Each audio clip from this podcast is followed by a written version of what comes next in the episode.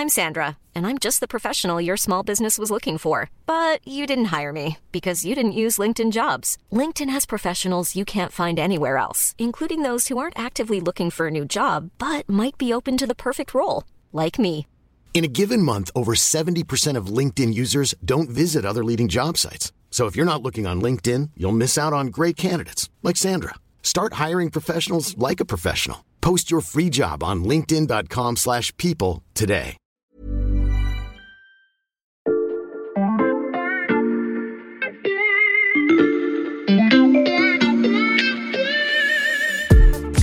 Déjà 246 études qui portent le même numéro, en principe c'est complètement impossible. Pourquoi personne n'a dénoncé ces pratiques avant? Je suis solidaire des gens qui sont solidaires avec moi. S'il y a un de ses proches qui prend la relève, c'est possible que ce système euh, perdure.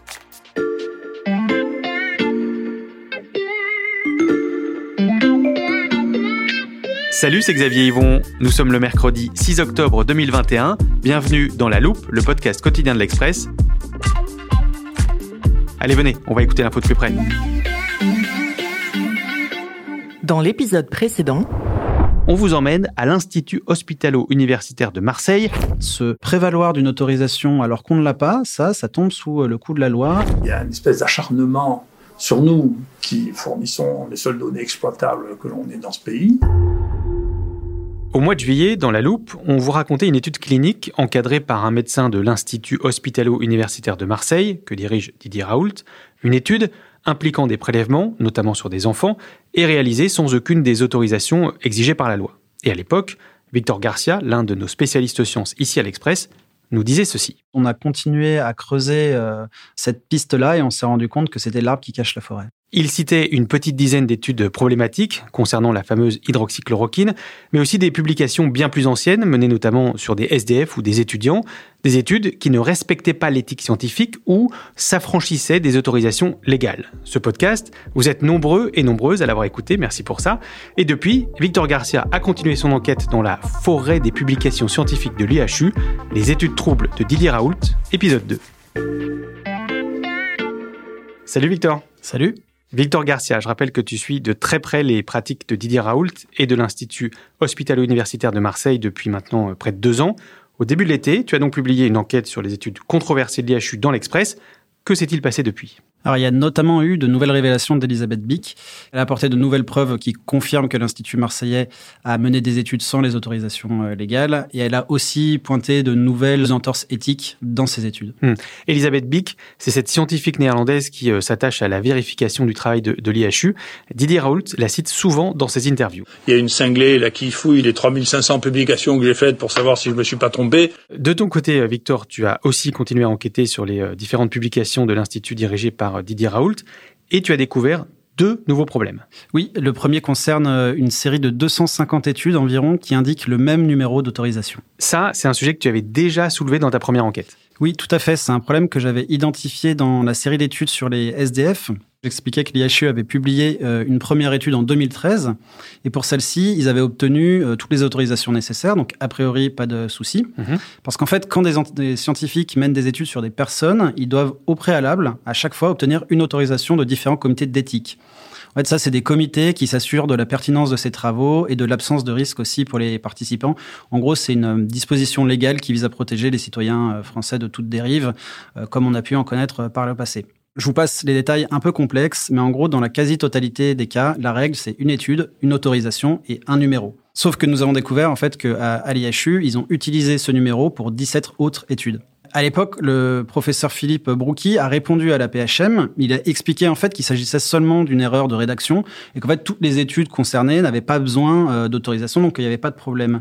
Sauf qu'on avait prouvé que c'était faux pour au moins deux études, donc des études qui ont été publiées, qui ont été menées sans autorisation euh, légale et qui portaient en plus sur des SDF qui sont considérés quand même comme des populations plus fragiles que Hmm. les autres. C'est donc euh, la même mécanique que tu as identifiée, mais cette fois, elle concerne 250 études. Oui, alors ça c'est un chiffre euh, assez vertigineux en fait qui a laissé sans voix les cinq scientifiques spécialistes de l'éthique que j'ai interrogés parce que en fait cette découverte elle soulève à, à mon avis deux problèmes fondamentaux.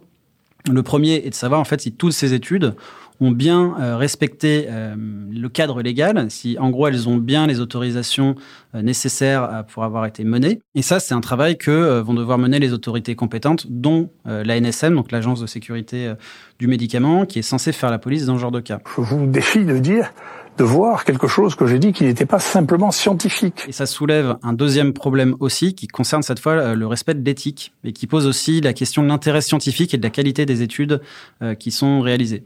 Donc déjà 246 études qui portent le même numéro, en principe c'est complètement impossible. Comme je l'avais dit, c'est un numéro, une autorisation, mmh. une étude. Donc, à minima, on a affaire à 246 erreurs rédactionnelles. Il n'est jamais question de science dans ces reproches. Il est juste question de écoutez, le numéro que vous avez mis, c'est pas le bon numéro. Euh, ça amène quand même à laisser rêveur. Quoi. Ça pose déjà un peu la question du sérieux de l'IHU, mais ça va bien plus loin que ça en fait, parce que moi j'ai analysé les 246 études. Il y en a 188 qui ont été menées à l'étranger, notamment en Afrique, et à chaque fois, on n'a pas d'autorisation de ces pays-là, alors que c'est censé être obligatoire. Il y a 80 études qui portent sur des enfants, donc c'est une population qui est aussi considérée comme euh, fragile, et euh, il y a 56 études qui ne comportent qu'une ou deux pages. Il y en a 25 qui en ont que trois. Sur 246 études, il n'y en a que 8 qui ont plus de 20 pages. On a toutes les données, on a des millions de données. En plus, et c'est peut-être plus, plus grave, la majorité de ces travaux portent sur un nombre très réduit de patients. Donc souvent un seul, parfois moins de 10. Hein, dans, même dans la majorité des cas, c'est moins de 10. Les, les scandales d'interprétation, c'est une chose. Les scandales de données, c'en est une autre. J'ai aussi comparé le texte de 60 études 2 à 2 euh, la majorité présente 50% de similarité. Et il y en a certaines études qui sont même identiques à plus de 80%. Donc ça, ça suggère qu'il y a en plus une sorte de, de copier-coller ou en tout cas un modèle préétabli qui est réutilisé à chaque fois. Et ça, selon les chercheurs que, à qui j'ai parlé, on peut légitimement se poser la question de l'intérêt de publier de, tels travaux en fait. Hmm. Et, et, sans doute encore pire, c'est qu'il y a 31 de ces études qui ont été publiées dans des revues scientifiques un jour seulement après la réception. Ça, c'est pas normal. Ça, c'est pas normal, non, pas du tout. En principe, euh, une, revue scientifique, quand elle reçoit une étude de, chercheurs, elle est censée la vérifier, elle est censée la relire. Et ça, c'est pour garantir en fait la qualité de l'information qui est publiée. Et c'est un processus qui va durer, euh, en général, c'est plusieurs semaines à minima, voire plusieurs mois. Donc pas une journée, quoi. Pas une journée. Et là, on a, on a donc euh, toutes ces études-là, il y en a 31 qui ont été relues en un seul jour, 120, 6 qui ont été publiés en moins de 8 jours. Et ça pose forcément euh, la question de la qualité des études qui sont publiées. Il y a un nombre de, publications qui est absolument considérable, dans les meilleurs, y compris dans les meilleurs journaux du monde. Et donc, j'ai vérifié où ces études ont été publiées, et sans surprise, il y en a 134 qui l'ont été dans New Microbes and New Infection. Et ça, c'est une revue dont le comité éditorial est composé de cinq chercheurs marseillais, dont trois de l'IHU, et qui était encore en 2020 dirigé par un membre de l'IHU. Je suis solidaire des gens qui sont solidaires avec moi. Donc, à partir de là, on peut se demander pourquoi l'IHU publie autant d'études dont, de l'avis des spécialistes que j'ai interrogés, euh, l'intérêt scientifique est limité. Pour ça, il faut se plonger dans une autre enquête que nous avons publiée l'année dernière, mais en gros, pour résumer rapidement, plus un chercheur publie d'études et plus il peut se vanter d'avoir un bon H-index. Hein. c'est en gros une bonne note de scientifique, ce dont Didier Raoult, euh, il, a, il, a, il s'est souvent vanté d'avoir un très bon H-index. Et surtout, plus un institut français publie d'études et plus il récolte des points SIGAPS. Et les points SIGAPS, c'est des points qui permettent d'avoir, de recevoir en fait des financements comme je l'avais expliqué, grâce à la publication massive d'études, l'IHU rapporte environ 10 millions d'euros par an à la PHM, qui est un peu son organisme de tutelle. Donc la PHM, c'est les hôpitaux universitaires de Marseille. On parlait de la forêt des publications scientifiques de Raoult, mais en fait là, c'était vraiment une jungle quand tu nous racontes euh, comment tu as fouillé à l'intérieur. Euh, je le disais, tu as découvert deux nouveaux problèmes dans cette deuxième phase de ton enquête. Euh, c'est quoi le second problème? En fait, il s'agit d'études qui ont été menées entre 2013 et aujourd'hui et qui portent sur des greffes fécales. Alors en France, il faut savoir que les essais cliniques sur les greffes fécales sont considérés comme particulièrement sensibles. Elles doivent recevoir non seulement l'autorisation d'un comité d'éthique, mais aussi de l'ANSM, donc de l'Agence du médicament. Et ce que j'ai découvert, c'est qu'en fait, il y a trois essais cliniques euh, menés par l'IHU qui n'ont pas reçu d'autorisation de l'ANSM, mais qui ont tout de même été conduits. En fait, euh, lorsque n'importe quel institut ou chercheur obtient une autorisation de la NSM, cette autorisation, elle est automatiquement inscrite dans le registre européen des essais cliniques. Et donc, là, concernant ces trois études, il n'y a aucune trace d'autorisation dans le registre européen. Et en plus de ça, il y a un de ces trois essais qui porte sur des patients qui sont atteints de schizophrénie, qui sont là encore euh, une population qui est considérée hmm. comme fragile. Je m'arrête un instant sur cette question de la légalité, Victor. Euh, on l'avait évoqué hein, dans le précédent podcast.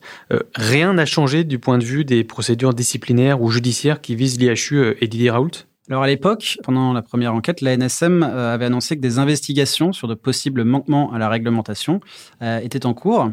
Donc là, je les ai à nouveau interrogés. Ils ont mis de nombreuses semaines à me répondre pour finalement m'offrir une sorte de non-réponse où ils m'ont simplement indiqué que les vérifications étaient toujours en cours et que des compléments avaient été demandés à l'IHU.